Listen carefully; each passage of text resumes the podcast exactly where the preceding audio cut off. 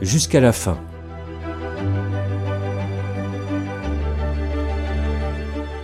Ce podcast est produit par le Centre national Fin de vie, soins palliatifs.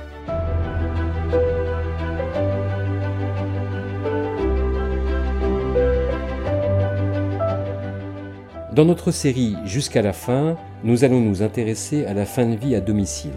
Un expert va répondre aux questions que nous nous posons sur les procédures et les dispositifs en vigueur.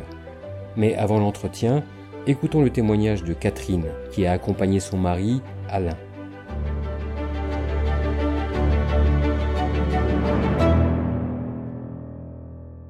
Mon mari Alain venait d'avoir 65 ans quand nous avons eu le diagnostic de cancer de prostate, avec des métastases dans les os. Toute la famille a beaucoup entouré Alain pour le soutenir dans son parcours de soins à l'hôpital. Il avait des séances de radiothérapie et prenait de l'hormonothérapie. Mais après 18 mois, nous avons compris que la maladie avait pris le dessus. Malgré ces traitements, la guérison ne serait plus possible. Alain a passé quelques séjours à l'hôpital. Mais ce qui comptait le plus pour lui, c'était de passer le plus de temps possible avec nous. Le retour à la maison est apparu le choix le plus adapté. Ça a été rendu possible parce que j'étais à la retraite et que j'étais en bonne santé. Et puis nos enfants n'habitaient pas loin et ils se sont rendus très disponibles. C'est grâce aussi à la disponibilité de notre médecin généraliste. C'est lui qui a organisé l'hospitalisation à domicile. Pendant ces six derniers mois en phase terminale, Alain a vécu paralysé à la maison. Il a été pris en charge par les équipes de l'hospitalisation à domicile, accompagné par l'équipe mobile des soins palliatifs. Médecins, infirmières, aides-soignantes et auxiliaires de vie se sont relayés pour assurer le meilleur niveau de prise en charge qu'Alain aurait pu avoir à l'hôpital. Même la chambre de l'hôpital a été transférée chez nous. J'ai pu être impliquée dans son quotidien. Par exemple, c'est moi qui lui faisais sa toilette. Pour Alain et pour moi, c'était très important. Alain est parti chez lui, entouré par ses proches.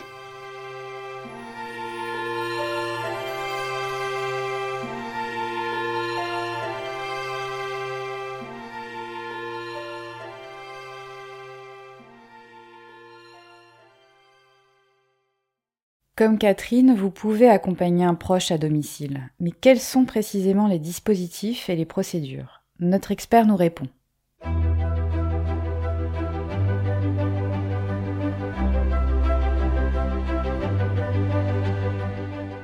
Qui peut prendre la décision de fin de vie à domicile? La décision et l'organisation des soins palliatifs au domicile sont toujours prises par le médecin traitant avec l'accord du patient et de sa famille. Qui peut bénéficier de ce type de dispositif Les patients de tout âge, du nourrisson à la personne âgée, toutes les personnes atteintes d'une maladie grave, évolutive, en phase avancée ou terminale. Tout sujet âgé qui arrive au terme de sa vie avec ou sans pathologie avancée. Quelles sont les conditions pour une prise en charge à domicile? Il faut que le patient et sa famille ou ses proches soient d'accord. Il faut aussi que le médecin traitant estime réaliste de suivre le patient à son domicile et que les différents professionnels en lien avec le patient et ses proches jugent adaptée la prise en charge à domicile. Comment et qui organise la prise en charge à domicile? La prise en charge des soins palliatifs à domicile est prescrite par le médecin traitant. Elle est réalisée par des prestataires de services en santé qui fournissent la location ou la vente de matériel pour le confort de la personne malade et l'installation de produits et services pour les traitements et pour le confort au quotidien. Il faut savoir que des aides financières existent pour réaliser cette prise en charge à domicile, tant pour la personne malade que pour ses proches. Ce podcast vous a été proposé par le Centre national Fin de vie Soins palliatifs. Pour tout complément d'information, n'hésitez pas à vous reporter sur notre site parlonsfindevie.fr. Le Centre national Fin de vie Soins palliatifs est un organisme public créé en 2016. Il mène des missions d'intérêt général comme l'information aux citoyens, la production de savoirs relatifs à la fin de vie et l'accompagnement au débat public sur ces sujets.